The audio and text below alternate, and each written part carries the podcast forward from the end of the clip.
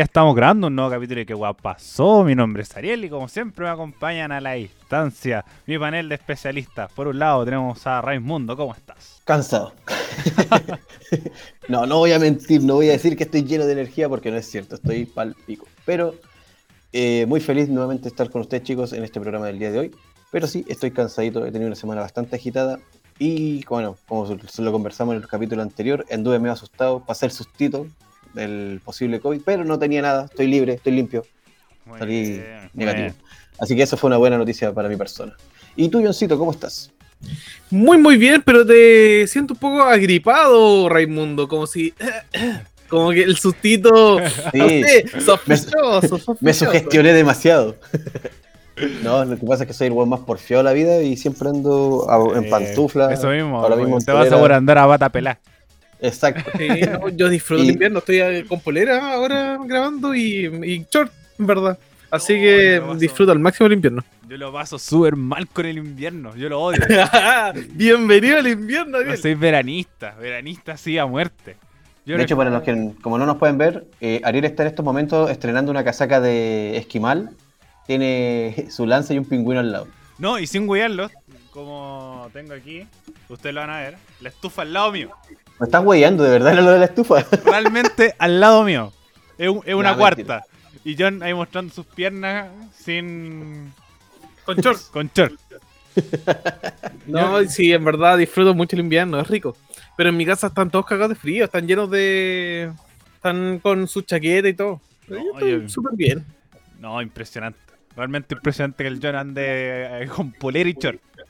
No, lo que sí, lo que sí en las mañanas, yo salgo de acá, estoy saliendo como a las seis y media, tiro para las 7, rompo a la cafetería y ya hace un frío que te cagas, weón. Ahí da lo mismo lo que es pero de verdad que se siente mucho en la mañana. Mira, Raimundo, si yo tuviera que salir, ¿Mm? yo iría con, obviamente, con pantalón, chaqueta y todo. Pero dentro de mi casa, en mi, en mi pieza, no tengo ese frío. Como que yo genero el calor y el calor queda dando vueltas. El calor está en ti, John. Eres tú, tú eres el calor. El calor, el cálido. Sí, nunca he necesitado estufa ni nada. Siempre quedo yo así. No, yo todo el día. Soy súper, súper friolento. Muy, muy, muy, muy, muy friolento. Punto a favor para mí. Un pésimo, Ariel, un pésimo metabolismo. Sí, sin duda, sin duda. Acuérdate que va a llegar a un punto donde tus hormonas se van a detener y va, te va a ir a la chucha. Bueno, yo, yo, siempre he dicho que tengo este termostato malo. Porque, por ejemplo, a mí me gusta mucho el calor, anda a 40 grados. Yo hay cero problema, incluso como con 30 grados, igual ando con polerón. Así como. como para tenerlo presente. Pero no, así. como realmente mucho frío. Muy, mucho, mucho frío. Una consulta, Ariel, antes de preguntarte cómo estás. ¿Celebraste el día del Tocomple? Me acordé todo el día de ti ese día. Dije, este weón en verdad que es adicto a los completos. Sí, lo celebré el mismo día que era el día... ¿Lunes? Lunes. sí, lunes. Lo celebré lunes y martes. Como pidiéndome completos para, para celebrar en la casa. El del lunes no estaba muy bueno, me decepcioné. Pero el del no, martes... tan buenas promos. Había muy poquitas. No, yo era como realmente por comerlo. Como no, no esto del, del completo a 500, que es normal, ¿cachai? No, pero imagínate, segundo año de pandemia. Deberían haber preparado los delivery, deberían haber preparado mejor las cosas. Sí, yo mm. como también coincido que, que se apretaron, como que pasó muy inadvertido en comparación a años anteriores. Como que ahora está todo como full cyber, que es la próxima semana, ¿no? sí, se viene el cyber, que también vamos a hablar un poquito del cyber, pero se viene el día lunes 31 de mayo. Bueno, hablemos del cyber. Anda de bueno, anda de bueno en este, Yo en este cyber sí tengo que buscar, tengo un par de objetos que encontrar. Ya, partamos. Raimundo, ¿qué voy a comprar en el cyber? Eh, bueno, dado que mi mamá no, escucha el podcast, lo puedo decir, pero le quiero comprar una freidora de aire, porque a mi mamá le encanta hacer...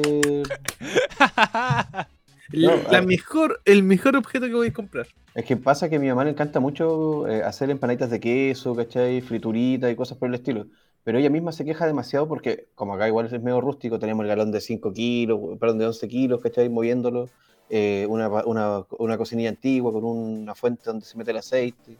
Y es bien molesto, bien engorroso todo. Y si lo hace al interior de la cocina, que es un poco más cómodo, eh, deja la casa entera pasar fritura. Y ella misma se molesta con eso. Y la otra vez tuve la oportunidad de conocer, eh, de ir al departamento de mi sobrino y él tenía una fritura de aire de él. Y comimos unas papas fritas y yo la verdad no sentí la diferencia con la hueá. Encontré la raja y no habían olores, era como súper práctico, este weón como que echó las papas picadas, weón, la, la- la configuró la weá y se hicieron. Si la freidora de aire es el equivalente al Play pa- para, Para, para Sí. adultos, para los Siempre- adultos. Eso fue lo que me dijeron.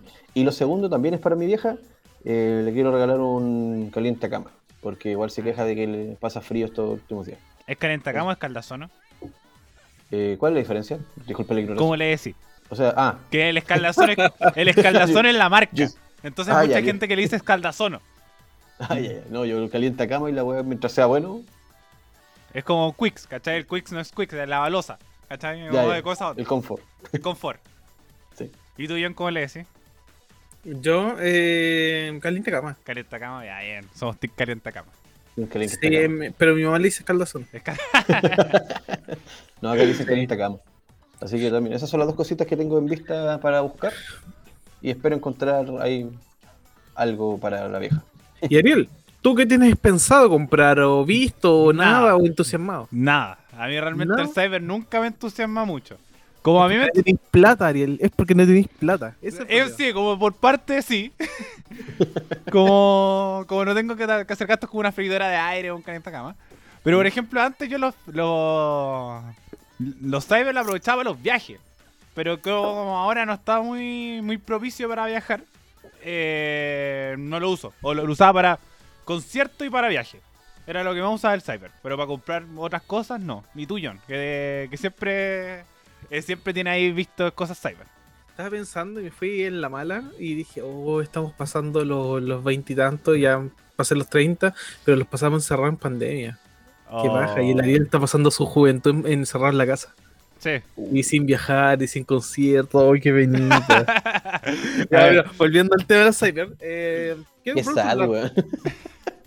Ya tengo visto para para este Cyber comprarme el Xiaomi, el Redmi ¿Ya? 10T Pro de 256 y súper bueno, que va a estar como a 400. Ojalá que baje a 400 pelas. Para lo no, no entendido, un teléfono. Un celular. Un celular. Gracias. Yo quedé con la- toda mi cara de colgado, así que chucha. No, que- un, Xiaomi. Cuando dijo Xiaomi, yo imagino un Transformer, Oh. weón. Y cuando lo describió, dije, esta weá le, Era- no sé, Pero son los teléfonos más vendidos, es como si te dijera un Huawei. Ah, ya. Sí. Eh, son chinos. Sí.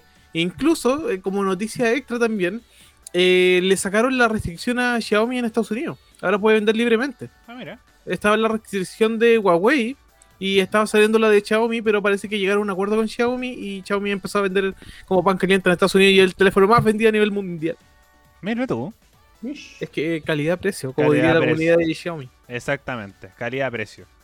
Pero igual tengo visto hartas cosas, como, pucha, si es que sale un juego de Switch, si es que está, por ejemplo, la Xbox barata, me tiro, o cosas así, como que las tengo así como vistas por precio. Ah, entonces como voy a aprovechar cyber. Espérate, la pregunta es, ¿de cuánto es tu presupuesto aprox a gastar en este cyber? A ver, eh, no he sacado el 10% y lo tengo reservado. Así, ese es mi presupuesto. ¡Wow! A jugar. No. Sí, Pero... así, permiso, sopermi. No, pero yo soy muy, muy regodín para los precios de Saber. Yo te puedo buscar como 5 o 6 lugares, hacer las comparaciones y ver los, las tasas de envío, todas las cosas, para ver si es que me conviene o si me conviene comprarlo internacional, pero si me demoro más en avión o en barco. Como que veo todas las variables para que me salga menos.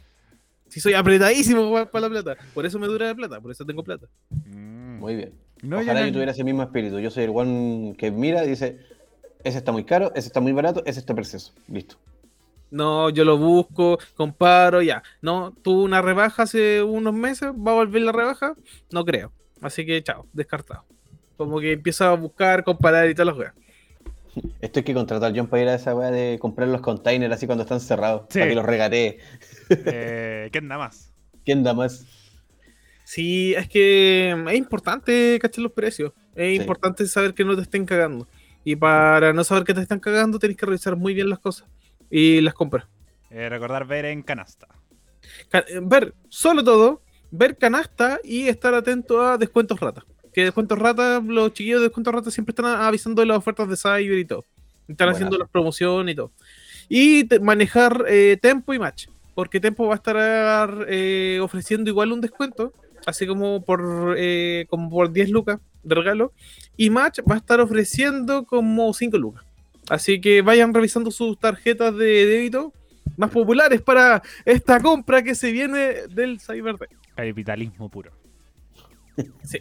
Bueno, hablando de capitalismo. Eh, pasemos con la pauta del día de hoy. Eh, vamos cronológicamente. Pero, pero, pero, Ariel, ¿cómo estás? Ah, yo bien con frío. Eh, esta semana está intensa porque la próxima semana no tengo clases. Como nos dan, como las vacaciones no las adelantan y los ponen como entre medio de la, del semestre. Entonces tengo eh, una semana de- sin clases, pues supuestamente para descansar. Yo generalmente la descanso. Y nos ponen todas las cosas en la semana previa. Entonces tengo entrega o pruebas todos los días. Entonces, como es- por eso he estado medio intenso esta semana, pero nada fuera de este mundo. Así que en Oye. ese sentido, bien. Ariel, segundo año de universidad en la casa. Segundo año de universidad online. Eh, eh, la otra vez lo conversamos, que a mí como me acomodaba porque voy a estar haciendo otras cosas. Sí. No más que la universidad presencial, pero por ejemplo hoy día salió una estadística que eh, el 60% de los estudiantes de colegio no alcanzaba los eh, aprendizajes esperados. Entonces como... Eso creo. Sí. Entonces, como se sabe este, este informe internacional que no, que no dio resultados muy alentadores, pero para ver un poco la diferencia entre las clases online y las clases presenciales, que lo más probable que, no lo sé, quizás el segundo semestre ya esté yendo a la universidad a tener clases. Es que tal vez te voy a gestionar de una mejor forma siendo adulto más que siendo niño. Sí, O más que estando en el colegio. Por ejemplo, sa- sabéis que tenéis que cumplir la universidad y tenéis que buscar material y cosas sí o sí. En cambio, en el colegio hay otro tipo de responsabilidad. Hay una obligación para que los alumnos puedan ir cursando las cosas. es que más encima el colegio es tan fome. Si es cierto que, que ese es como Sí. el sentido, como la obligatoriedad de ciertas cosas. Como que lo gracioso era juntarte con tus compañeros, Exacto. pero ahora no. No, como es pura clase, realmente pura clase, Sí. es súper fome. Es muy, muy fome. Así que por lo menos en la universidad, supuestamente es. Está ahí por opción. Como realmente tú escogiste el área en que te queréis desarrollar, si era por gusto, por campo, ya ve, tú. Pero está ahí como un poco por opción. Y además te entregan como ciertas libertades, muchas clases que no tienen asistencia y cosas por el estilo. Entonces como que existe esta flexibilidad un poco para, para ir manejando. O por ejemplo estas semanas de pausa que, que tiene la universitaria a diferencia del colegio, que en su momento dijeron como, wow, no van a tener clases de vacaciones de invierno. Porque no tenían clases, no tuvieron como entraron en abril. Entonces, Oye, ¿cómo sería unificar las clases?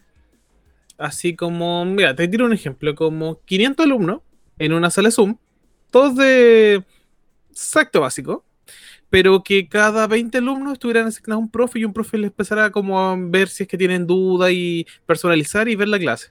es que como, ¿cómo así para que como preguntarle las dudas como por interno? Por pregun- sí, preguntáis a los ayudantes de clase, que son los otros profes que están derivados y un profe hace la clase.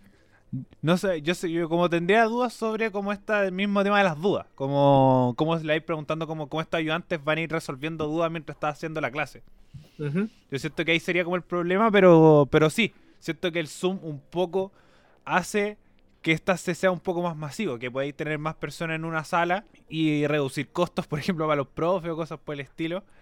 Pero la, la diferencia es que, el- por lo menos la clase presencial es mucho más personalizada. Por ejemplo, ese tipo de clase a mí me ha tocado, tomando cursos ahora online, donde somos 100. Así que es una cantidad gigante y hay un profe que como que dicta y hace, hace las cosas, los ejercicios y pasa la materia. Pero dentro, por ejemplo, las dudas las van a- a- eh, tomando los ayudantes. O sea, tú en el chat lo contestan los ayudantes por el chat, lo más rápido posible. Ah, ya. Y los ayudantes, por ejemplo, cuando tú tenés dudas generales, ellos te responden. Y te coordinan y te revisan las cosas y todo. Excelente. Sí, entonces podría funcionar, sí. O Eh, sea, te diré una cifra de 600 por, porque escaleta, pero por ejemplo, yo, yo sé que con 100 sí, funciona. era, era- la, idea era como mucha gente en una sala de Zoom. Sí. Pero sí es cierto que podría funcionar, aunque el tema es como lo mismo, saber cuándo va gen- la gente va a volver a clase. Porque igual estamos como justo en la quemada, como en este en este límite de que si estamos bien, estamos mal, estamos vacunados, pero estamos con mil casos y están entregando pases de movilidad y vamos a pasar directamente con eso. Pero, y antes de pasar directamente al tema, y eso también quiero. Es que está vinculado con el tema. Sí. Como que quiero plantearlo antes del, del pase de movilidad. ¿Qué No. está pasando con, la, con las cifras de COVID? Nadie lo sabe. Como que no, no, no- no están bajando, lo- los políticos, la gente lo encuentra muy raro, y ahora hay pase de movilidad, ¿por qué, por qué no están bajando? Como que mete mucho ruido eso. Es que, más que no bajan, es que tampoco van como fluctuando. Que pasa de 4.000 a 5.000, de 5.000 a 6.000, de 6.000 a 4.000, después Van de, de mil en mil. 4.000 a 5.000 y como no se mantienen. El, Y ahora sí podemos ir al, al tema de... al pase de movilidad. Sí, el pase, el famoso pase de movilidad. Ya. ¿Qué pasa con el pase de movilidad? Supuestamente, para las personas que tienen dos dosis y 15 días de inmunidad, se les estaría entregando este pase de movilidad, que es cómo funcionar sin permisos, eh, esto que uno saca en comisaría virtual, eh, para ir a distintos lados.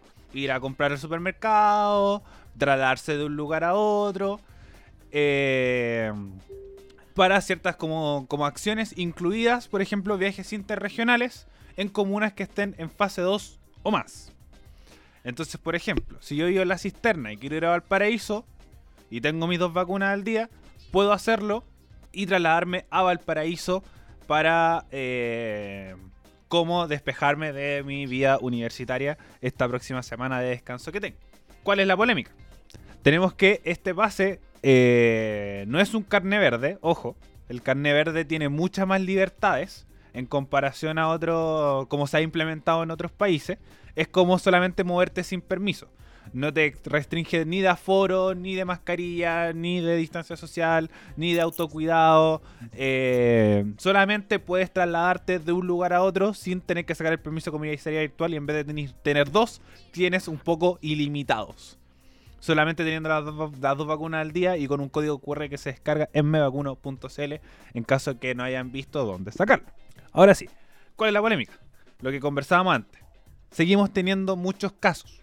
Por lo menos están en promedio en un rango entre 4.000 y 6.000 que, eh, que no bajan ni suben. Nos hemos mantenido en este rango. Eh, ya pasamos un poco el pic que fue en abril, inicios de mayo, fines de abril.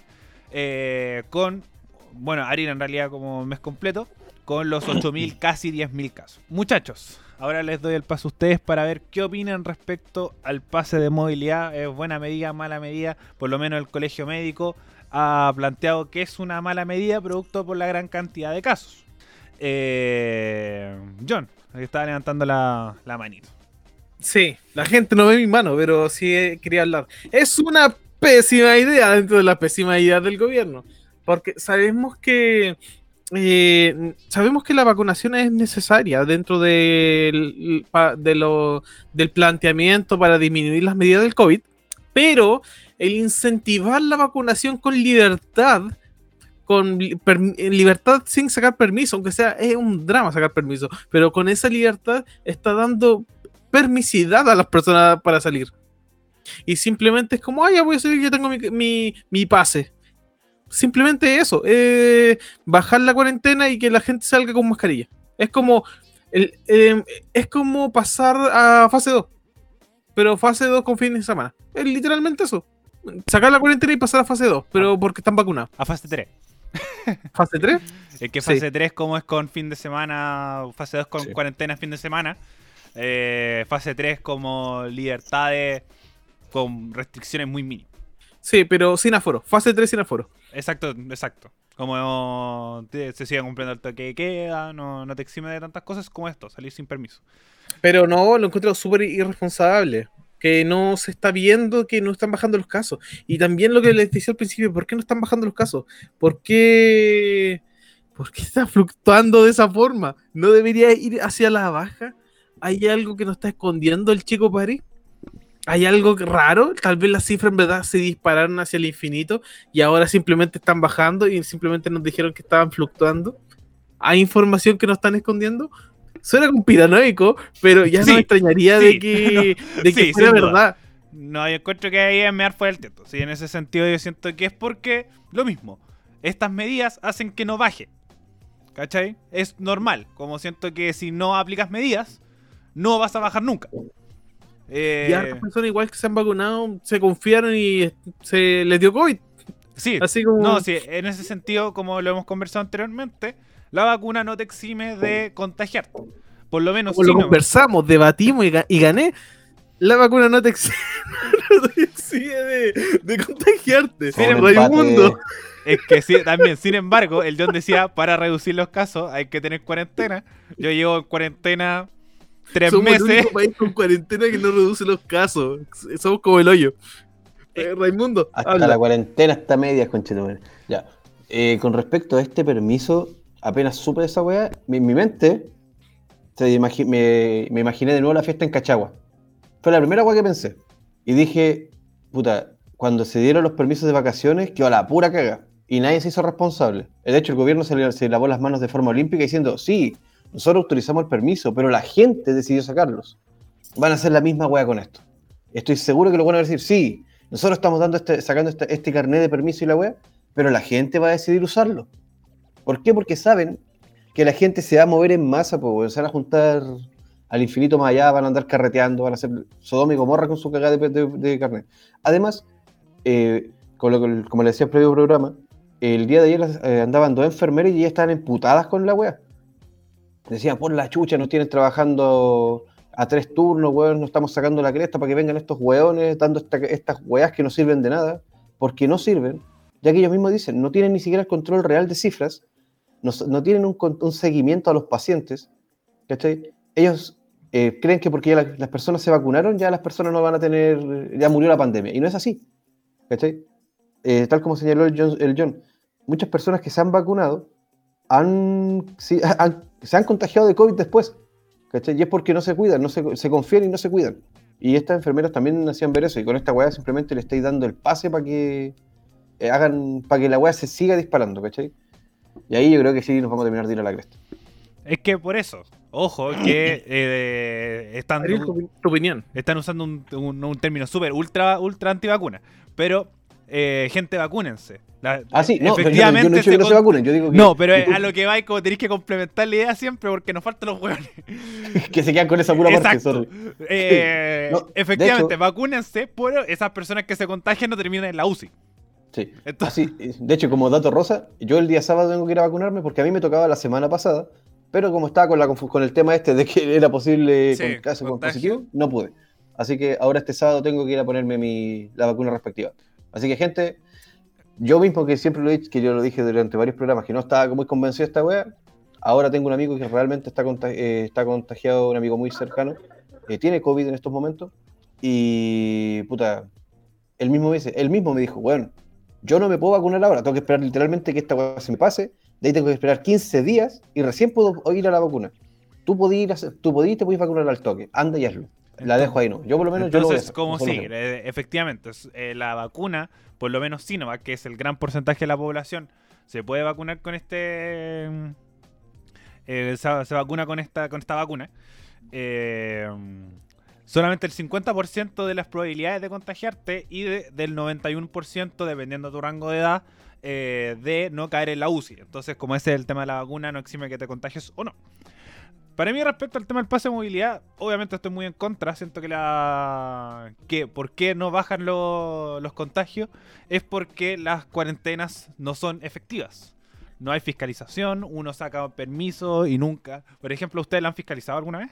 No, yo tengo a los carabineros afuera de mi casa todos los días y todos los días lo único que digo es buenos días y sigo caminando. Buenos días, buenas tardes. Yo- No, yo- Ah, no, hoy día les dije buenos días. ¿Se pueden mover más allá a controlar al ciclista más allá, por favor, que está en la puerta de mi casa? Gracias. ¿Y están durmiendo? No, yo eh, por, por un año, más o menos, saqué permiso para ir a la feria y comprar las cosas y todo. Dejé de sacar permiso, me dio lata. Y no me fiscalizaron, y nunca fiscalizaron, y nunca hubo un paco cerca, nunca hubo nadie cerca en las ferias. Exacto. Exactamente. A pesar de que imagino que eh, fiscalizar a alguien en la feria y que dejarla cagada y la gente gritando. es que. Igual debe ser, igual debe ser la, no, igual, la es, igual es show. Pero pasa Sí. que, que ahí va también un poco con lo que dice el Raimundo. Y que yo sí en teoría le encuentro un poquito de razón al gobierno. Que es que igual uno tiene que tener responsabilidad de ciertos, ciertos temas. Y eso es lo que con los que se escudan. De decir, esto entrega libertad, pero te quita responsabilidad.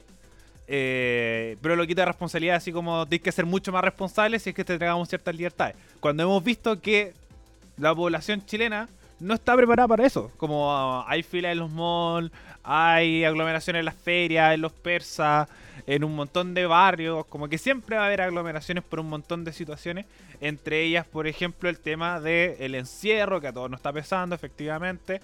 Pero de, de una forma u otra se tiene que eh, manejar el tema el tema de movilidad con cuarentena efectiva. Uno puede estar en cuarentena, pero si uno no lo fiscalizan, que por ejemplo yo he visto mucha gente en mis redes sociales que está carreteando, eh, no cumpliendo los aforos de fase 1, eh, que hace que toda esta situación se siga manteniendo.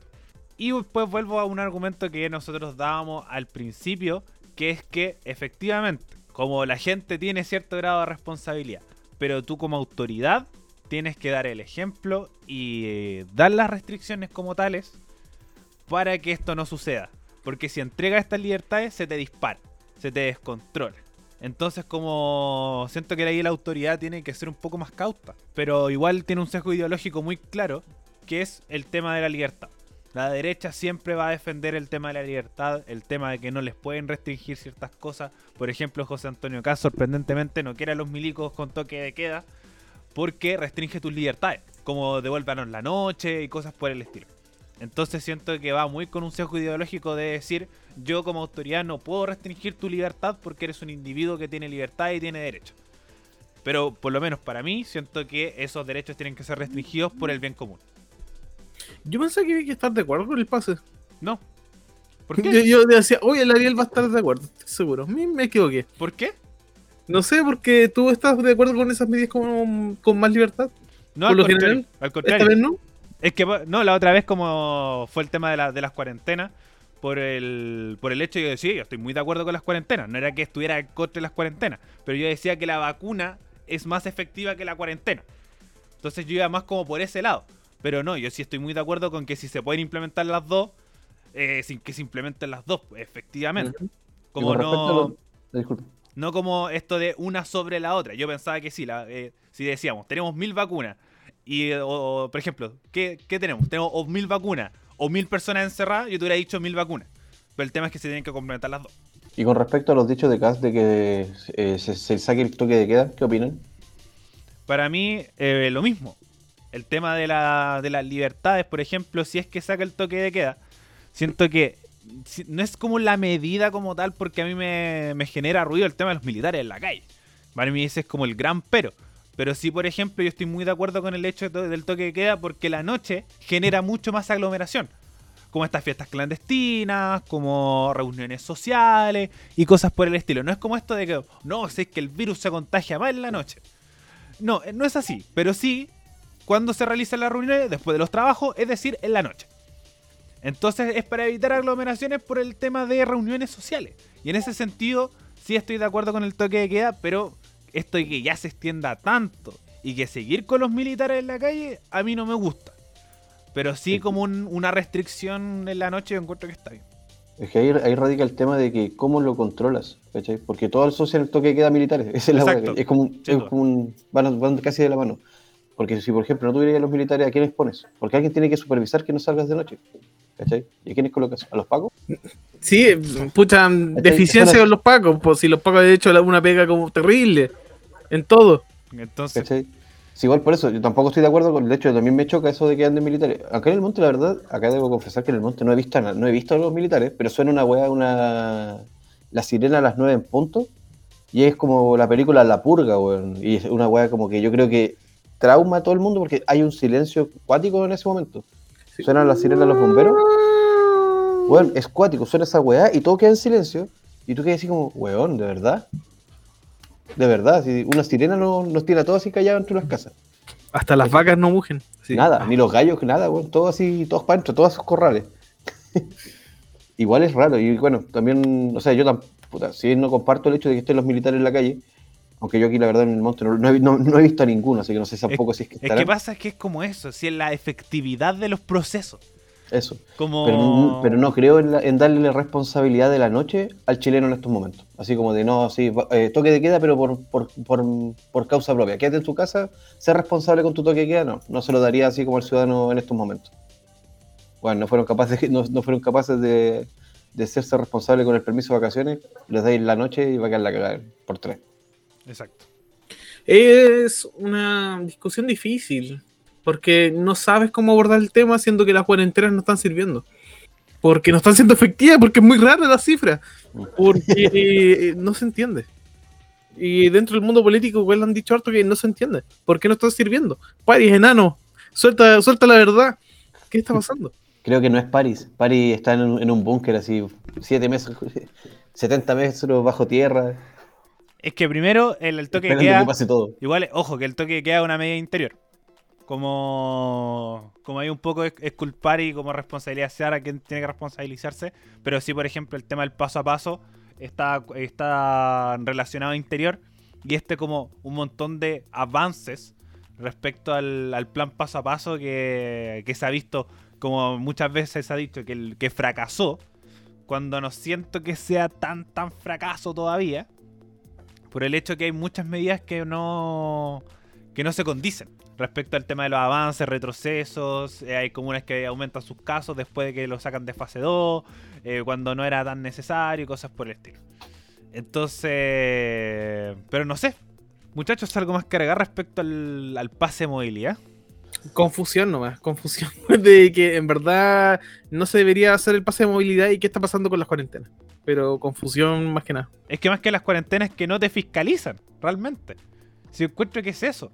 Si no te fiscalizan, no es una cuarentena efectiva. Porque el objetivo es que te quedes en tu casa y salgas solamente dos veces a la semana con, eh, con permiso de comisaría virtual. Entonces, como ni cagando y tanta gente para que se hagan tantas aglomeraciones por dos veces a la semana. Yo encuentro que deberían haber hecho una proyección, así como una promesa. Así como, oye, ¿saben qué? Nos vamos a quedar eh, abril y después del 18 de mayo, por decirlo, vamos a romper la cuarentena. Y así la gente incluso se podría aguantar y, ah, Sí. vamos a preparar cosas después del 18 de mayo. No postergarlo infinitamente. Tratar de hacer una, una propuesta o algo para que la gente se pueda aguantar estar encerrada, por decirlo. Es que por pasa- decir algo. Es que pasa que el también gran problema que hemos discutido y que podríamos un poco conectar con lo que se viene ahora, que es que la- las cuarentenas no te eximen un poco de la, de la seguridad social. Que es un, también un punto súper importante. Si no puedes hacer una cuarentena tranquilo, producto que tienes que salir a trabajar, ¿cómo vas a hacer una cuarentena?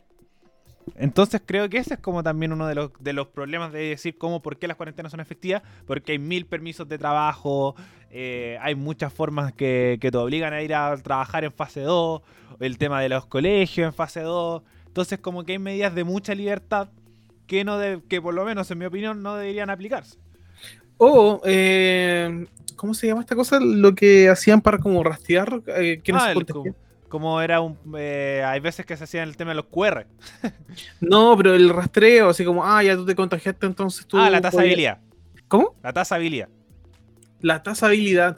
Manejar una mejor tasabilidad. Sí. Como ya, entonces, ¿cuáles son la- lo- las personas que se están contagiando más? Las personas que están trabajando, las personas que están saliendo a fiesta, las personas que están saliendo a tales cosas. ¿Cuál es el índice que te dice estas personas eh, o esta cantidad de personas se contagiaron por X motivo? ¿Dónde está la tasabilidad en los motivos de las personas por salir? Se contagiaron en una reunión familiar. Ah, entonces reforcemos. Saben que aguanten un poco la reunión familiar. ¿Cuál, ¿Cuál es la información? ¿Cómo se puede llegar a ser un poco más transparente con las personas? Es que yo siento, bueno, la tasabilidad es que, por lo menos siento que eh, se tiene que cumplir por el hecho que, por ejemplo, lo que le pasó a Raimundo. Que es que una persona se contagia con quién estuvo esa persona. Entonces, por ejemplo, si se te cont- contagió una persona, o por ejemplo ya, en el transporte público, se contagió en el transporte público, fue a su trabajo. Y en, la sala de trabajo habían cinco personas. Y esas personas viven con tres más en su casa. Y así. Entonces, como esa es la tasabilidad, si esa persona fue a su casa, del momento de ese, las personas que est- están como compartiendo espacio, no tienen que salir. Pero, por ejemplo, no tenemos esa información de Exacto. contagios por tercera o Exacto. por tercero o contagios por trabajo. Exacto, no No, sin no, sabemos nada. Solo sabemos que, oh, no, ya contagió a la familia y no sé. Pero ¿por qué contagió a la familia si no deberían juntarse en familia? No, no hay información sobre eso y debería estar dentro de la trazabilidad. Es que pasa que no hay. Por ejemplo, la que la que más se salía a la talla, como esta mina de, del audio de Cachagua, que tenía mejor plan de tasabilidad que todo el gobierno. Que, que Sí. lo de la San Benito estuvieron con el Everest, don- donde no se chucha, ¿cachai? Entonces Ah, cachaba de todas las personas que se habían contagiado en todo Cachagua. Entonces, como eso debería ser el gobierno un poco de. Contratar más minas como esa. Eh, Algo así, como, o por lo menos dar una lectura mínima. O es el tema como trabajarlo, porque tenemos que el Colegio Médico anunció que la mesa social COVID no existía como tal. ¿Qué? Pasa ¿Qué que, dijo? bueno, para explicar, más que para no quedarnos con el titular fácil, pasa que esta mesa social eran distintas autoridades, entre ellas el presidente de la República, eh, distintos ministerios, por ejemplo el de Desarrollo Social, el Ministerio de, de, de Salud, de la señora Daza con la subsecretaria de Salud, de redes asistenciales con, con el, el nombre con caballero con apellido raro, eh, Pierre Dignac parece que, no, me acuerdo. No, es un jugador de fútbol. ¿no? Ya, pero no me acuerdo cómo se llama el caballero de su secretario de redes asistenciales y el colegio médico, entre otros expertos de diferentes áreas. Entonces, ellos se juntaban ahí y el colegio médico les daba propuestas. Por ejemplo, la tasabilidad, le decían que el pase de vacaciones no era buena idea. Y después salía Iscasiches a decir, como, "Ay, estos hueones son unos incompetentes culiados. No lo decía con esas palabras, pero sí lo pensaba. Entonces quedaba toda esta situación y pasaba que ahora se transparentó que no habían actas ni tampoco como se pasaba un, por así decirlo, asistencia en estas reuniones. Entonces, si no tienes actas, como No tiene eh, no tienen registros de las medidas que se plantearon. Esto es como los Simpsons, que era, eh, lo voy a anotar en mi máquina de escribir invisible, y ahí tomo en cuenta tus opiniones. Entonces aquí no se tomó en cuenta la opinión del colegio médico, que es un poco la, la oposición, por así decirlo, un po- una oposición experta, como los que saben, ante estas ¿Qué- situaciones. ¿Qué tan mal tenés que estar para que el colegio médico sea tu posición? Exacto. Entonces, como, como ahí un poco se cae toda esta estructura del gobierno de decir, no, nosotros escuchamos que no sé qué, que no sé cuánto, porque no tenía acta, no tenía un registro, y si por lo menos quería aparentarlo, tenía, tenía un weón anotando. ¿Cachai? Tenía un weón eh, anotando las cosas que dicen, si después ahí la veis si las consideráis o no. Pero ten un poco del registro, weón. Entonces ahora vemos que, eh, igual, sobre todo con Piñera, no me sorprende que es que no escucha ni un weón. no escucha a nadie. Eh, no sé, muchachos, si habían escuchado esta información, qué opinaban. Raimundo nos comentó en el grupo que no tenía idea, pero lo vi con cara de sorprendido mientras yo hablaba. Sí, esta información salió el día de hoy. Salió el día de hoy. Fue sorprendente. Porque, o sea, sí existe la comisión, pero no hay ni un registro. Es que eso, básicamente, o sea, si no tienes registro de todas las reuniones en medio de una pandemia, que básicamente esos registros son como las planificaciones del ensayo y error que han estado practicando desde el momento uno, como chucha han avanzado, ¿en base a qué? ¿Cachai? Porque finalmente igual tenés que mirar para atrás tus registros, tus notas, decir así como, ya, mira, probamos esta weá y no funcionó. Probamos esta otra weá, tampoco funcionó. Probamos esta weá, ah, esta weá está resultando, ¿cachai? Y tenés que mirar para atrás y de- dentro de tu acta, dentro de tu weá, decir, ya, esta weá se probó el año pasado, en esta, más o menos en esta fecha, y por esta weá falló. ¿Cachai? Tenía el registro para hacer la comparativa, lo que hablábamos en uno de los programas pasados, cuando ustedes mismos eh, debatieron el día que, que John dice que ganó y que Ariel dice bueno, y que yo finalmente digo que empataron, eh, estaban diciendo que el año pasado, en el 2020, eh, tuvimos la mayor, eh, la mayor cantidad de casos, creo que era en junio, julio, no me acuerdo Sí, fue en el- invierno. Mayo, invierno. junio, mayo, junio. Claro, esta misma cosa de las actas te demuestran y son como parte de tu respaldo para eh, como ver qué medidas tomaste el año pasado en respecto a eso, en relación a esa cantidad de esos números, ¿cachai? Y si me dices que no las tienen, que no existen y que simplemente se juntaron así como, sí, el- me imagino a Piñera así con sus tics, moviendo la cabeza para todos lados y poniendo cara de decir, estoy escuchando, pero realmente me importa un pico. No el sé, problema es que ya ha pasado un año la pandemia y seguimos improvisando. Es que ya no, es el tema y ya no estamos para seguir improvisando, ya deberían, tener- ya deberían tener medidas más concretas, pues, esa es la. Es que pasa que las medidas concretas están. De ahí a que sean buenas. ¿Cachai? Porque el paso a paso es su caballito de batalla. Bueno, no, son las vacunas. ¿Cachai? Entonces, por ejemplo, tenemos medidas concretas, ya, el plan de vacunación. Y volviendo un poco al pase de movilidad, yo siento que si es que queréis tirar el pase de movilidad, por lo menos, espérate vacunar a la población objetiva. Te queda dos semanas. Incluso, sí, dos semanas. Porque te queda esta y después te queda de 28, de 22 a 18. Sí. Y ahí terminabais. terminabais con la población objetiva y después puras semanas con con rezagado. Porque la No, y claro, población y ahí- la y ahí por población último hubiera, hubiera presentado el- esta weá como diciendo, ahora que ya terminamos con el plan de vacunación, vamos, a dar el siguiente. pase, movilidad, etcétera, etcétera. Claro. Porque Que por hubiera sido un poco más coherente y también hubiera servido para bajar un poco más las cifras, esperando de que la cuarentena también sirviera. Exacto. Yo siento que primero también fue una decisión apresurada. Te Mm. haber esperado tres, dos semanas, tres semanas. ¿Cachai? Porque no te quedaba nada para terminar tu población objetiva.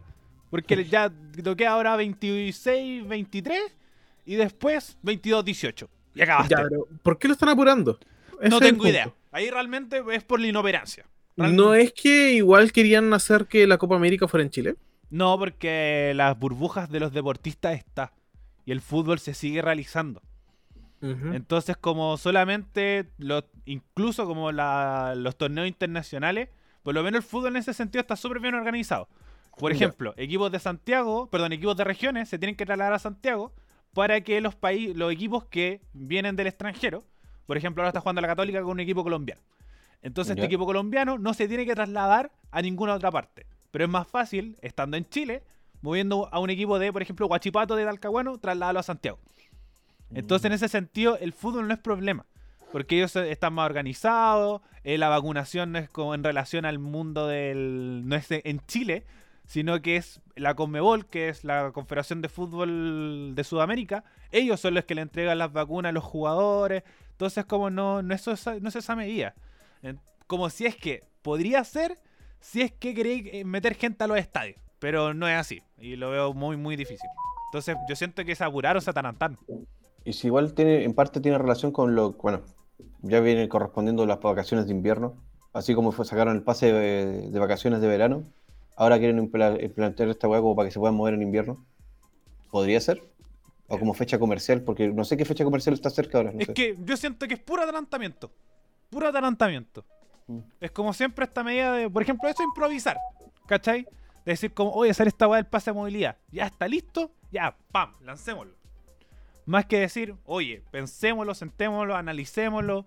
Digamos, y, oye, ¿sabéis qué? Como, si es que lo queremos lanzar, ya te- lleguemos hasta este punto porque ahí ya tenemos nuestra población objetiva, que es como los que casi realmente se quieren vacunar un poco más que como y después los rezagados o los antivacunas, qué sé yo. Entonces eh, siento que lo- ahí sí se ve un poco de sesgo de, de improvisación ante todas esta- estas medidas. Pero vamos avanzando, si Sí. ya no, no podemos raspar más el tema. Es- no, si sí, obviamente le iba a decir como si tenían algo más que agregar respecto al pase de movilidad y la mesa y la como no existencia slash no este ente un poco de la mesa COVID. Yo solo sé que de aquí a dos, tres programas más vamos a estar hablando de los resultados de esta weá que. No creo, porque yo, es que, bueno, no sé, lo más probable es que sí. No creo que aumenten los casos así como exponencialmente, porque ya están un poco el tema de la vacunación y van a decir como ya, lo que tenemos que ver un poco más que los casos es la ocupación de cama. Y además ese es otro punto súper importante, la ocupación de cama sigue siendo súper alta. Tiene, sigue teniendo un 95% de ocupación, que es como el, el como alto altísimo, por así decirlo más que como puntos altos, es algo ya crítico. Entonces yo encuentro que, eh, como decíamos, lo más posible es que los casos sigan siendo altos por el tema de la vacunación, de que se te seguís contagiando, pero no cae en la UCI.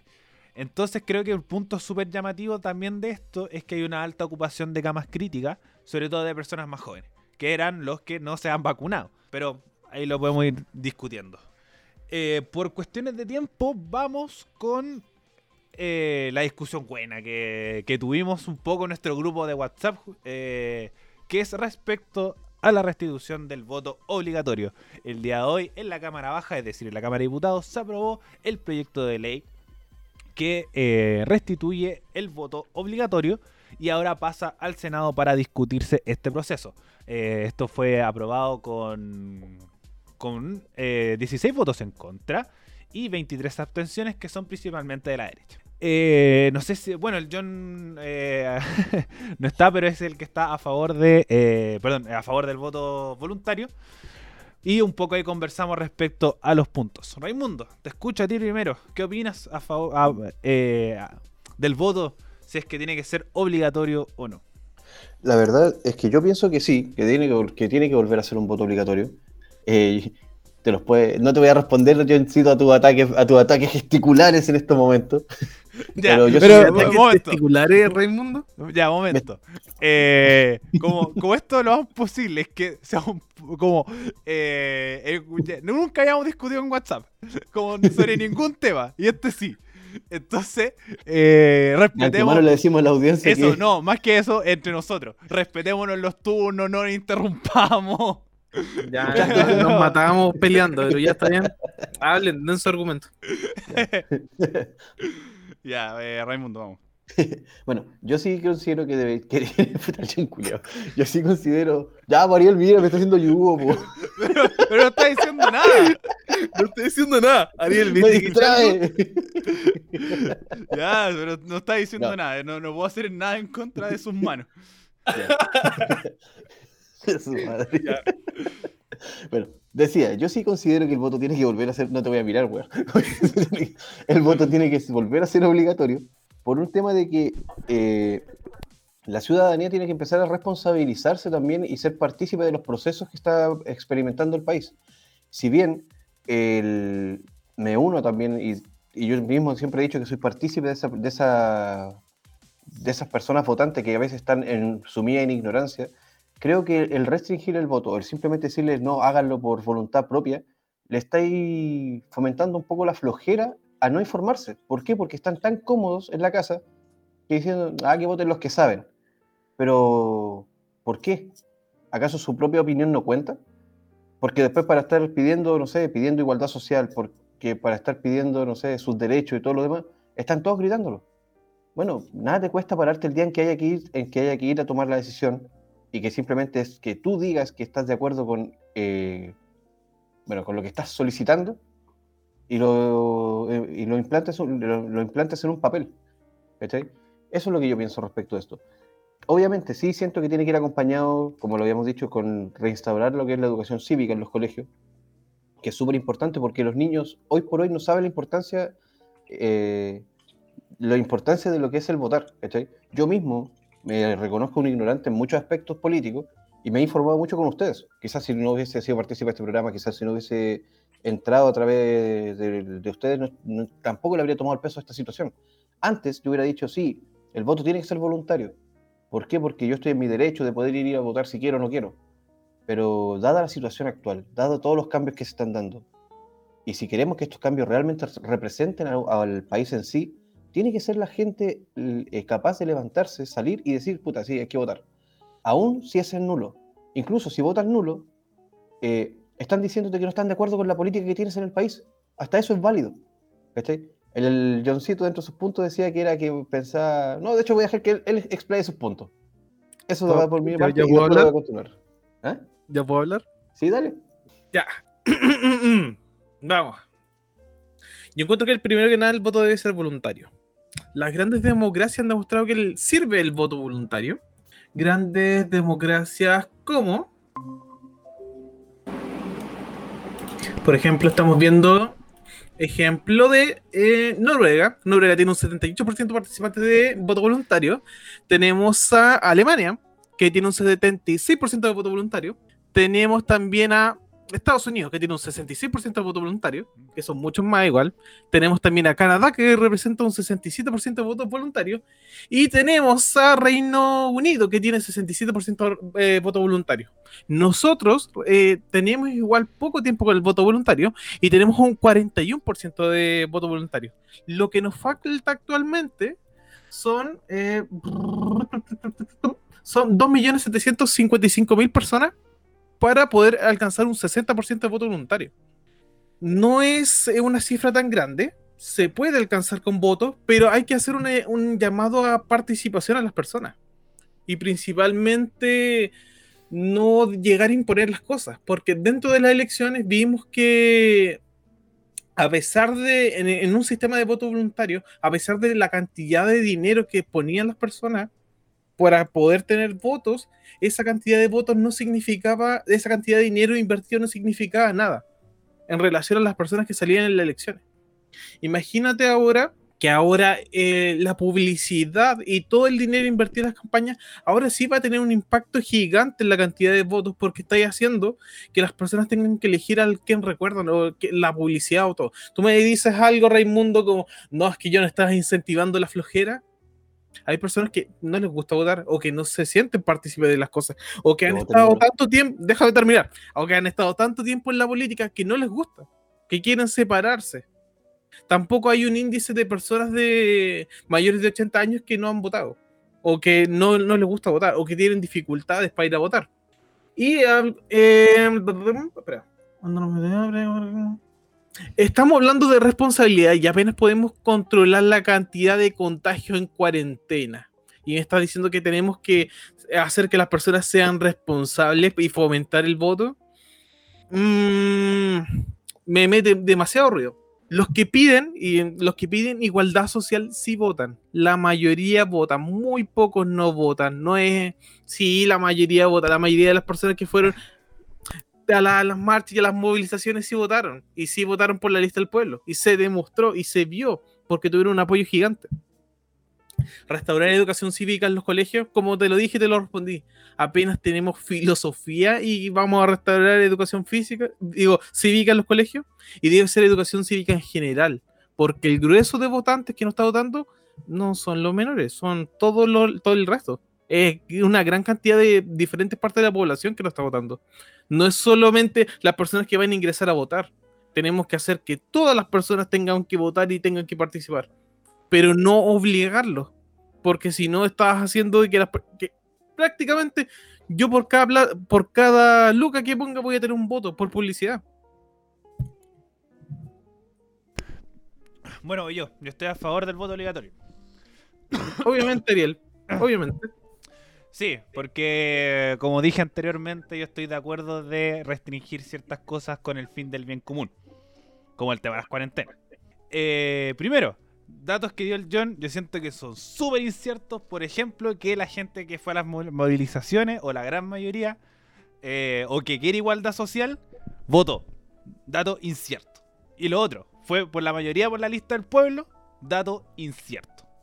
Entonces, como partiendo por ese lado.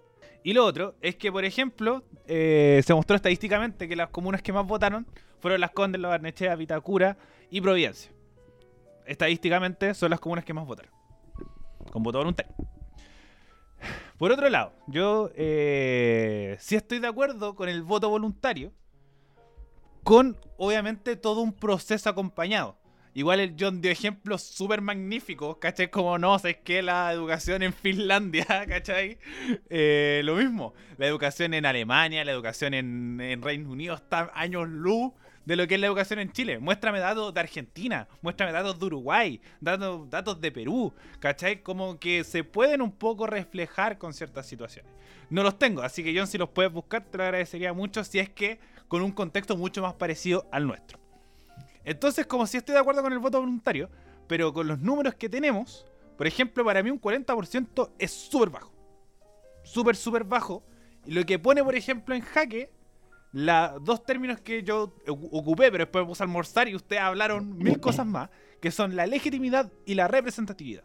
Tú necesitas que la mayoría de la población apoye una decisión. Por eso escogimos presidente y gana el que más gente vota. Entonces, si es que no vota la mayoría de la población, vamos a terminar con un proceso como el del Sebastián Piñera actualmente. Obviamente me encantaría que fuera con un proceso de decir que la gente decidiera ir a votar y decir, sí, a mí me interesa y participo porque tengo cierta responsabilidad con ciertos temas. Pero yo siento que tú también tienes que educar, como dice tú, como dice el John, no solamente a la gente en los colegios. Porque más gente vota como gente que salió del colegio y un montón de cosas más que, que sí participan y ahí tenemos que hacer un trabajo en conjunto un montón de gente. Entonces con la voluntariedad no va a alcanzar esos 2 millones de personas. Ya vimos que alcanzamos un tope, para mí fue un tope, el plebiscito. Que hablamos que iban a haber máximos históricos con el tema de los constituyentes, que iba a votar más gente que con el plebiscito, cuando realmente no fue así y fue mucha gente menos. Entonces yo siento que con la obligatoriedad haces o incentivas un poco al tema de la educación. Eso sí, a mí no me gustaría porque estoy de acuerdo con el John que obviamente si obligas a gente que no le interesa, va a ir a votar cualquier weá y como que realmente va a votar por nombre y color. Pero sí estoy de acuerdo con el obligatorio y sin inscripción automática. Que es lo que se, está haciendo por lo menos en este proceso de... eh, con este proceso eh, de este proyecto de ley. Que es con inscripción automática, es decir, todas las personas del padrón electoral y eh, con voto obligatorio. Entonces yo siento que con este voto obligatorio se tiene que volver a impulsar la educación cívica. Se tiene que los medios de comunicación hacer una labor completa, por ejemplo, con información de los candidatos, qué se vota en la elección, la visión de distintos candidatos y no solamente uno. Por ejemplo, solamente CNN y el- creo que Canal 13 lo hizo un domingo en la mañana. Hicieron, eh, hicieron eh, debates con can- eh, candidatos a gobernadores. No se explicó bien qué hace un gobernador. Entonces eso hace que tú no entiendas y termine bajando la participación. Entonces yo siento que va impulsado un poco con el trabajo de volver a impulsar la educación cívica. Y la educación cívica no solamente enseñar a votar. Es, por ejemplo, que qué es la democracia, qué son las instituciones, qué hace Contraloría, qué es, la qué es el Poder Ejecutivo, qué es el Poder Legislativo, qué es el Poder eh, Judicial, cómo funcionan las instituciones chilenas, cómo es un todo sobre cómo funciona la institucionalidad chilena, que es una constitución. Mucha gente no sabía que era una constitución hasta ahora el proceso de ahora. Entonces siento que esto va acompañado por un montón de cosas que entre los medios de comunicación, eh, las instituciones mismas, el CERVEL, el Poder Ejecutivo, hacer que la gente se informe y participe de estos procesos con el fin de volver al voto voluntario. Con un proceso completo de educación. Y también, por ejemplo, en esta constitución lo más probable es que se apruebe eh, plebiscito ciudadano, con proyectos de ley, con iniciativas populares de ley. Entonces, a eso hace que un poco la obligatoriedad te involucre dentro de este proceso político y si te gusta, continúalo y volvamos al voto voluntario porque yo siento que países como Estados Unidos, como Noruega, como Alemania, como los países que mostró el John, tuvieron voto voluntario en un, en un momento, lo implementaron de buena forma y ahora se volvió a la voluntariedad.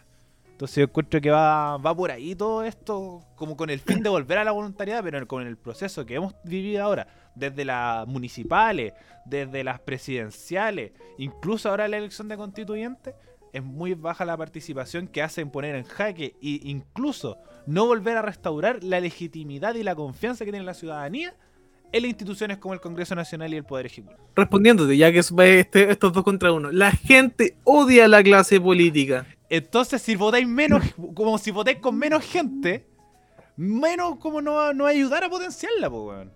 La- al contrario, la vais a alejar. Mm.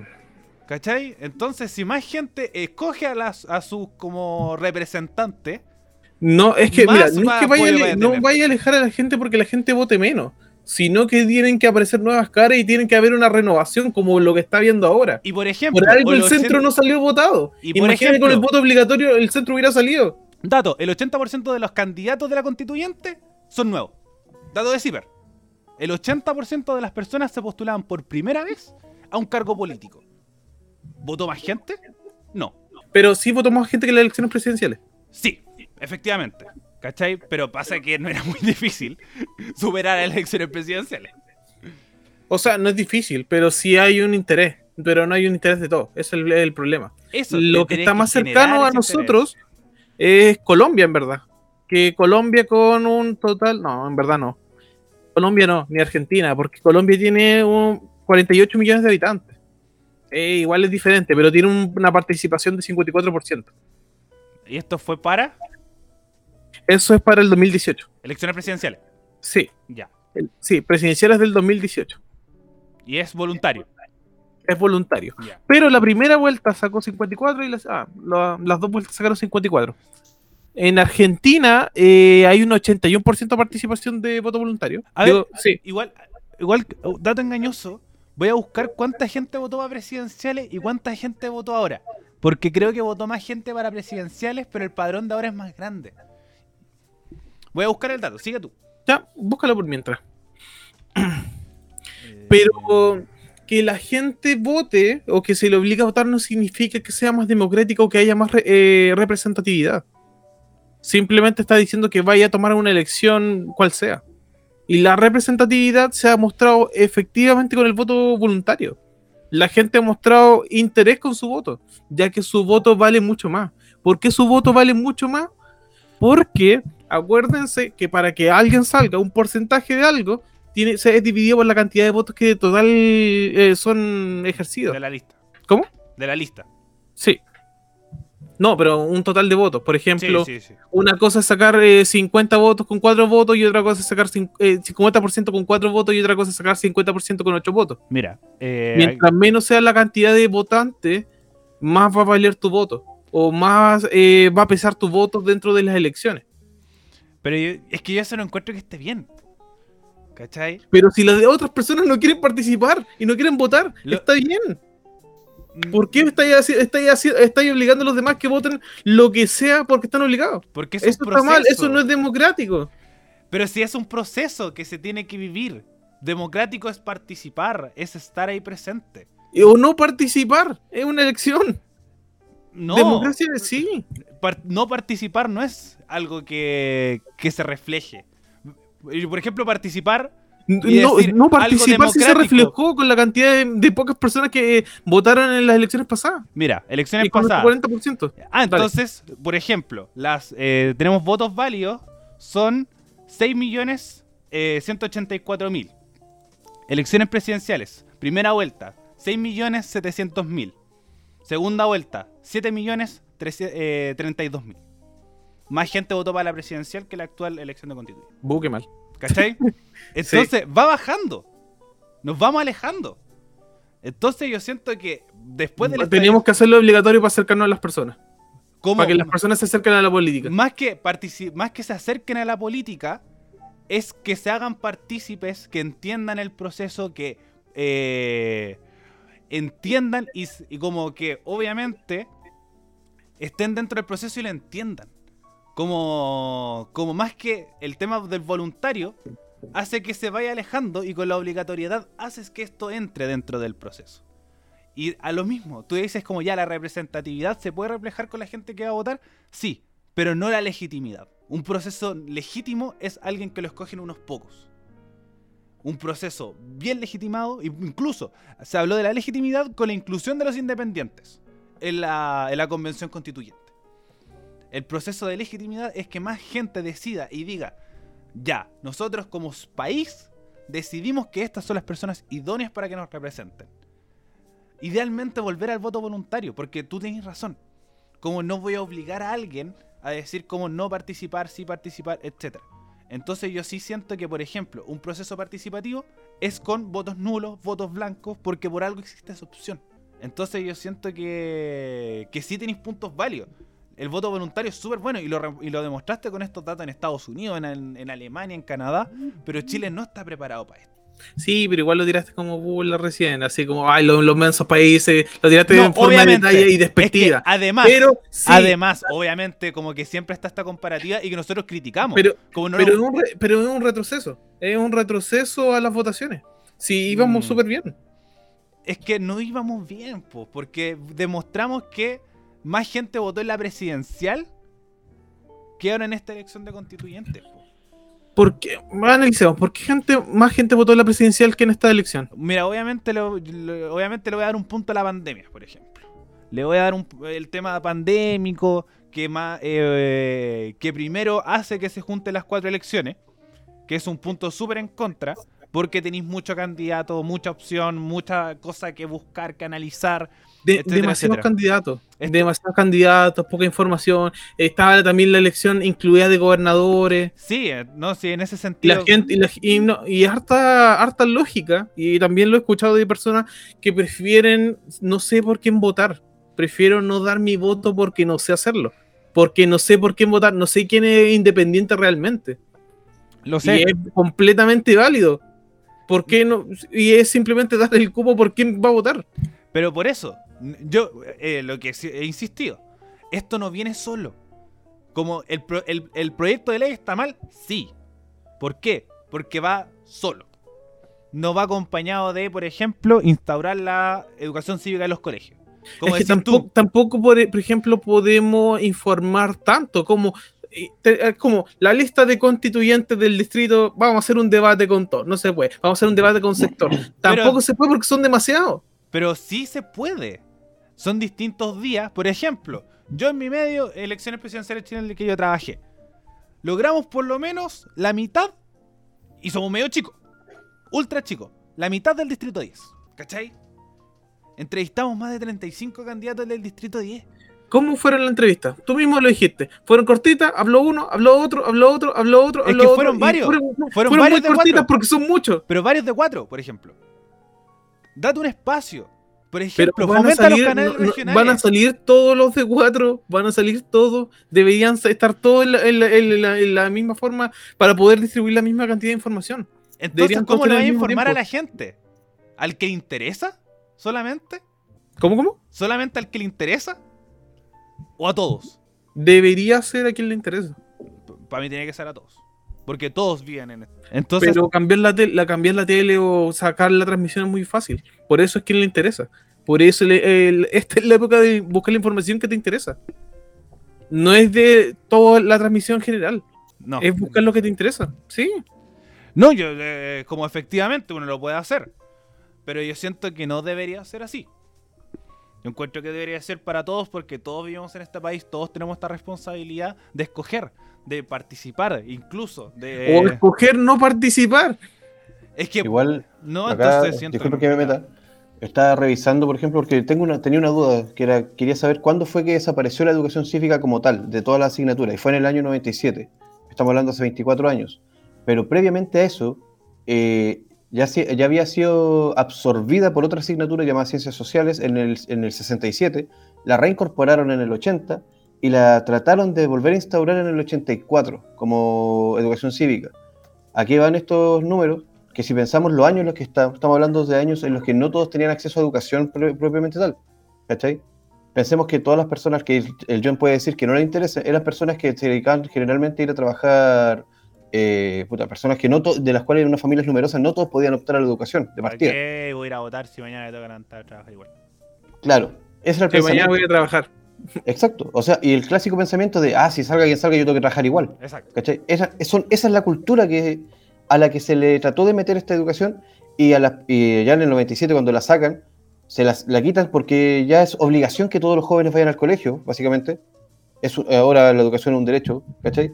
Y la retiran justo en un momento súper, mm, digámoslo, súper oportuno para algunos, porque hay que decirlo, a, la clase política no le conviene que el chileno piense.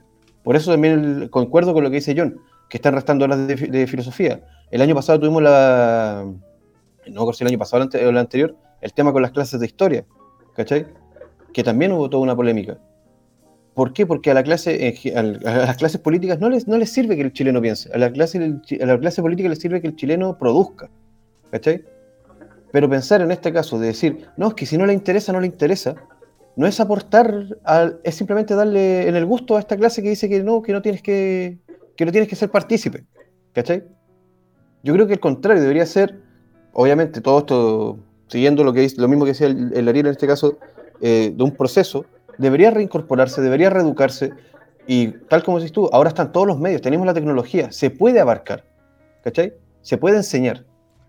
No te estoy pidiendo que, le- que les metáis en la cabeza a los cabros chicos lo- los, miles de nombres de políticos que hay que tener, pero sí que, le- que les digas más o menos cuáles son los ideales políticos que esconde cada, que, que esconde cada partido, ¿cachai? Que sí sepan hacia dónde va la micro, que, que si votan, por ejemplo, nosotros mismos sabemos que si votáis por alguien de la UDI, te vaya a llegar a cagar porque ese weón se va a preocupar de una empresa y no se va a preocupar de ti como persona, ¿cachai? O Eso que es lo mínimo que Porque si tú pensáis de esa es- forma, ¿Mm? por lo menos entendáis por qué estáis votando. Exacto, simplifícalo. Si no lo querías hacer tan, tan grueso, simplifícaselo. A mí, por ejemplo, si tú me dices, eh, bueno, cuando yo partí, insisto, yo cuando antes, cuando partimos en estos programas, yo no tenía pico idea de política. Y gracias a ustedes me he dado cuenta de, bueno, la derecha se preocupa mucho por la parte capitalista del país, por, bueno, le importa una raja lo- los aspectos sociales, ¿cachai? Eh, y tiene todo el poder como eh, adquisitivo finalmente, ¿cachai? Y, por tan- y pasándose por el borde de todo lo que son las necesidades sociales de la gente. Y la izquierda, por el otro lado, tiene, eh, bueno, la izquierda extrema, tiene como una utopía social que tampoco es correcta, tiene que haber un equilibrio en eso. ¿cachai? Pero esa información así como yo fui capaz de absorberla cierta, de cierta manera, creo que también tiene que ser entregada y es súper importante que la tengan aquellas personas que tú dices que no le interesa. Para que por lo menos cuando lleguen a votar y voten nulo la weá, digan, lo voto nulo porque ni este weón ni este weón me representan. ¿Cachai? Y es mi voto diciendo, no quiero que estos weones estén acá. Por último que digan eso. ¿Cachai? Quizás puede Hay- sonar hay a sacarlo a la fuerza, pero ¿Hay una este campaña o algo que incentiva a la gente a votar nulo? Sí, Sí, yo lo he visto varias veces. Yo no lo he visto en Yo sí lo he visto. Por ejemplo, incluido como esto de, eh, de tacha las rayas. Como, y me acuerdo que incluso cuando fue la presidencial de 2017 mismo, que era como marca eh, vota nulo y marca C. Entonces, No. pero No recuerdo. entonces, pero sí he escuchado campañas de, eh, de vota nulo por lo mismo. Incluso eh, se ha generado la noticia, que, que es falsa, que es que si es que gana el nulo, o hay un 50% de los votos son nulos, se tiene que hacer la elección de nuevo. Sí, pero es un mito y todos saben que Pero, no es verdad. ya, pero es verdad, es, pa- pero es parte, es del mito popular, pero no- ¿Cachai? Para de votar nulo porque no te representa la clase política. po. Es, como un- una, una- una cierta un cierto proceso. Por algo se creó la, la no- la noticia falsa, ¿cachai? Pero bueno, algo más que agregar, muchachos, respecto al voto voluntario o obligatorio, en este caso. No, creo que ya dije, mm, co- ya complementé bastante lo que opinaba.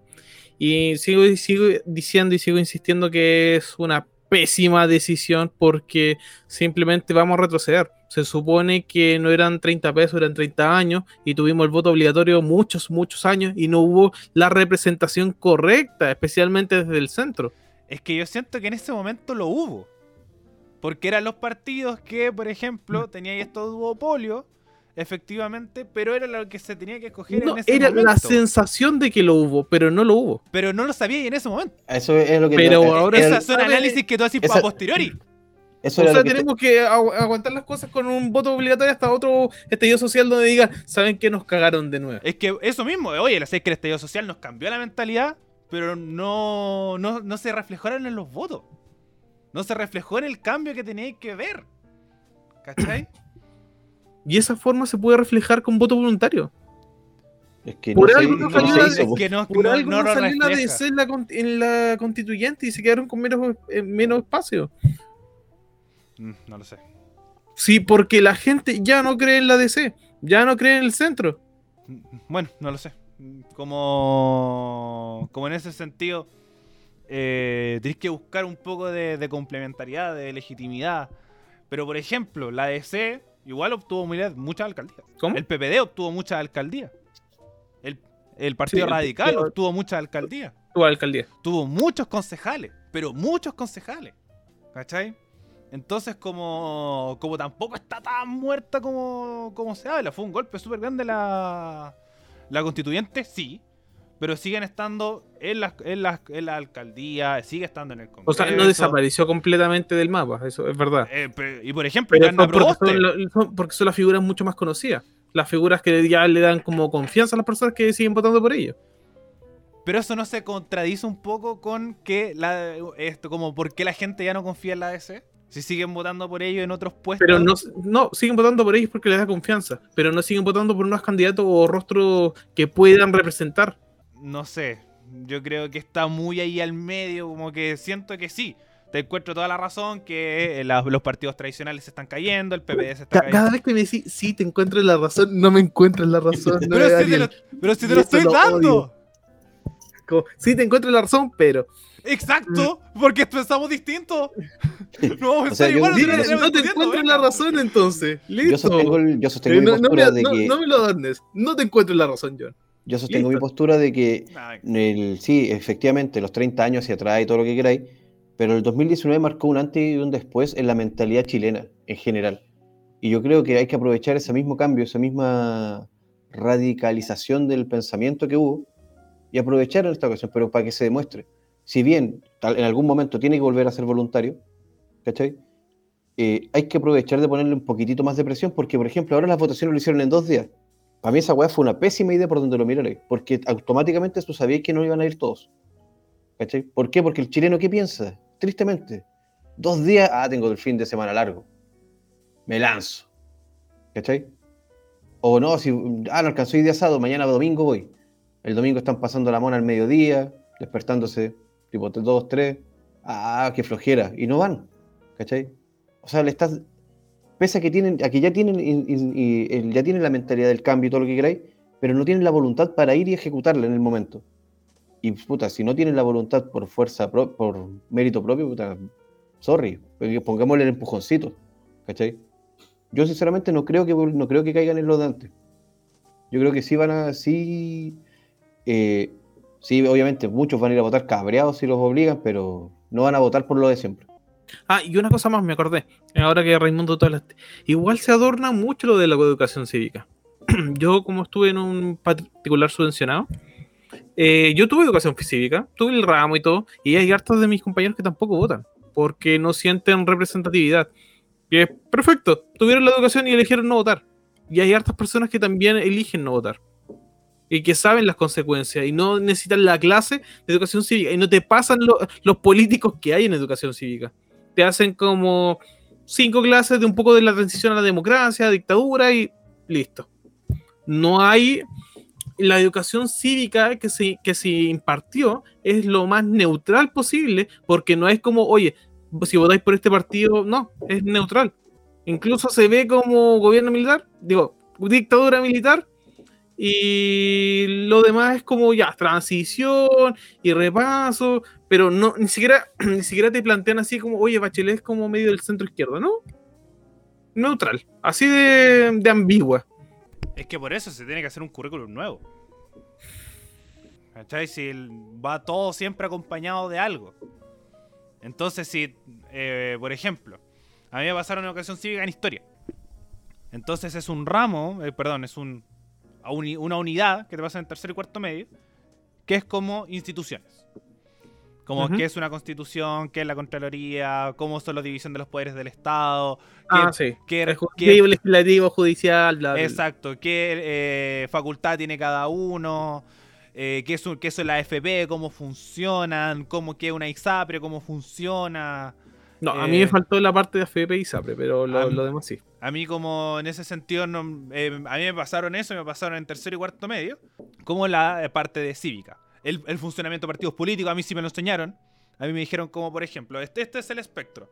Este era 2016, había recién entrado al Frente Amplio. Entonces me lo mostraban el aspecto y decía, ya, tienes el centro, tienes la democracia cristiana y, por ejemplo, que por qué se llama izquierda-derecha, que es por el posicionamiento en los puestos del Congreso. Entonces te lo tienen que enseñar así. A la derecha está la UDI, Renovación Nacional, eh, la Democracia Cristiana, el PPD, el PS, eh, eh, Revolución Democrática, Convergencia Social, el Partido Comunista, el Partido Humanista, Independiente. Así se ordena. Bueno, Evópolis está entre medio, por ahí, por el lado de la derecha, antes de la, de la democracia cristiana. Está este espectro que a ti te lo, que te lo deberían enseñar de esa forma. Entonces, no, a mí simplemente me dijeron así como, no, y pucha, ahí eh, hay muchos partidos, ustedes tienen que ir buscando y ustedes tienen que ir viendo, porque nosotros como profesores de historia no podemos tener una influencia política en ustedes, a pesar de que son claras nuestras influencias políticas de izquierda, pero no podemos darle una perspectiva sobre los partidos y todo, porque estaríamos influyendo sobre ustedes. Así que lo tenemos que hacer de la forma más neutral posible. No, eh, es que puede ser neutral, pero bajo este espectro. De decir, como, como le digo, dije, dice el Raimundo, más que decir como, oye, si votáis por la UDI, vaya a votar por unos empresarios culiados. Es decir, votar por la UDI, eh, como este de Bar Simpson. ¿Cachai? Votar por la UDI es votar por el empresariado porque piensan de tal y tal forma. Si estáis de acuerdo, allá tú. ¿Cachai? Pero mostrarte el espectro de decir la derecha, los lineamientos son la libertad, el neoliberalismo, el libre mercado, etcétera, etcétera. La izquierda, más, eh, más Estado, menos privado, eh, regularizar los derechos sociales, etcétera, etcétera, y bajo. ¿Cachai? Entonces, como se puede explicar de forma, de forma neutral, pero de forma crítica de igual forma. Puedes verle contras a uno y y contra eh, y beneficio y contra al otro. Yo, yo digo, eh, mi profe que en paz descanse, pero eh, yo sé que él como que tal vez le llegaron algunos retos por sus atribuciones políticas varias veces en clases de educación cívica. Es que, Eso, es, eso primero no tiene que pasar. ¿Cachai? Si te entregan la libertad, es como obviamente puede haber un, un cejo, sin duda. Pero ahí va también con la, el disclaimer, por así decirlo, de decir, yo tengo mi postura, pero te voy a presentar todos los otros aspectos en relación a lo que te estoy enseñando. Sí, pero también desconocemos el espectro de los ¿Por qué me profesores. dices sí, pero si es que no... Es que sí, hay que conocer todos los espectros, pero también tenemos que conocer el espectro de los profes de historia. Que todos los profes de historia son de izquierda y como que hay muy pocos contados que son de derecha. no sé, me ha tocado de los dos. Ahí por lo menos en la U me ha tocado de los dos. Sí, pero hay muy pocos de derecha. Sí, sí. hay Ser pocos. profe- la media, loco. De hecho, fue muy chistoso porque yo tenía una profesora que era de izquierda así, cuático, y un profe de historia que era de derecha, brígido. Y para un, no sé por qué, pero un día se encontraron en una sala y tuvieron un debate. Y la cuestión es que el debate era entre alumnos y se terminaron metiendo ellos. Y nosotros al final era como que estábamos igual que el meme de Michael Jackson comiendo cabritas, así, o para cagar, así. Y nosotros ya veíamos que entraba el director o alguien así que a, a, a separarlo. Bueno, se dijeron de todo. Que ahora me cagar después. Sí, pero no, no se puede adornar tanto la educación cívica. O sea, saber más o menos los partidos no significa que tú vayas a sentirte representado por alguien. No, pero te da, el- pero te informa y te dice eh, por quiénes no te vas a sentir representado. ¿Cachai? Depende.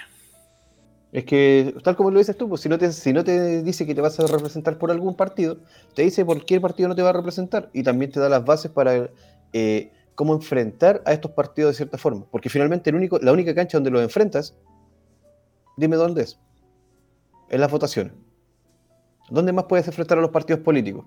Twitter. Twitter. Maldito cast. Exacto. En ese caso, Pamela Giles presidenta. Sí, bloqueado. No, pero pucha, Twitter sirvió harto como una herramienta. Así fuera de huevo, Twitter sirvió harto como una herramienta en el estallido social, más que las votaciones. Porque no Eh, había votaciones. Pero, Que, exacto, como en ese sentido, como... pero Twitter sirvió. Sí, que sirvió para difundir ciertas cosas, como sí, sobre todo con los medios, lo mismo, yo incluiría a los medios en- con una labor de informar, sin duda, Sí. como del espectro de, de participación, así que deberían entrar como rol importante en esto del, del voto voluntario, del voto voluntario obligatorio. Bueno muchachos, se nos pasó el tiempo. Eh, Teníamos un tema más, ¿o no? Es que ya una hora y media de programa. Wow. Sí, yo, sabía, yo sabía que no teníamos que hablar de esto y íbamos a empezar a discutir caleta, pero está bien. Entonces, Disculpe, gente, si se aburrió con pero- esto, pero el, el voto tiene que ser voluntario. Eso. Bueno, como siempre hay discusiones con... eh, termina con, con, la- con las posturas claras, pero, pero estuvo entretenido. Bueno muchachos, eh, les doy el pase para que se despidan, den sus saludos y cosas por el estilo. Voy contigo primero, Raimundo.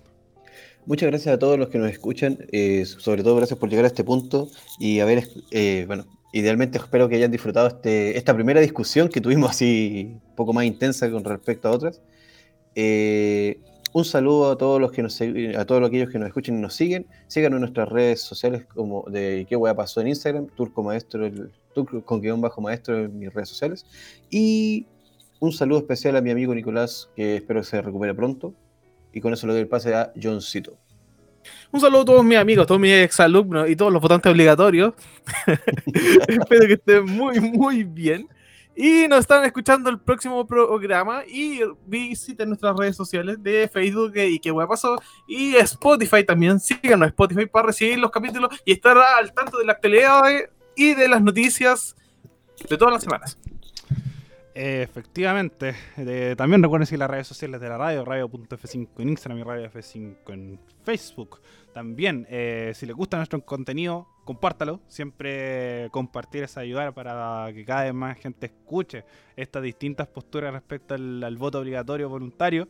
Que siento que es súper válido porque, por ejemplo, hay mucha gente que, como es muy mayoritaria la gente, eh, revisando encuestas de Instagram como cero eh, cero dato factual, pero que está muy de acuerdo con el voto obligatorio y muy poca del voto voluntario.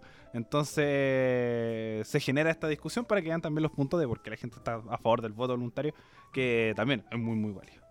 No, no crees sesgo, Ariel, no crees sesgo. Oye, en este programa estamos llenos de sesgo. Team calor, team frío, team gato, team perro. Ahora voto voluntario obligatorio. Voto pero obligatorio. Uno más, uno menos. Bueno, gente, no, muchas gracias por haber llegado hasta este punto y nos escuchamos la próxima semana en un nuevo capítulo de ¿Qué weá pasó? Adiós. John Chúbalo. Voto voluntario.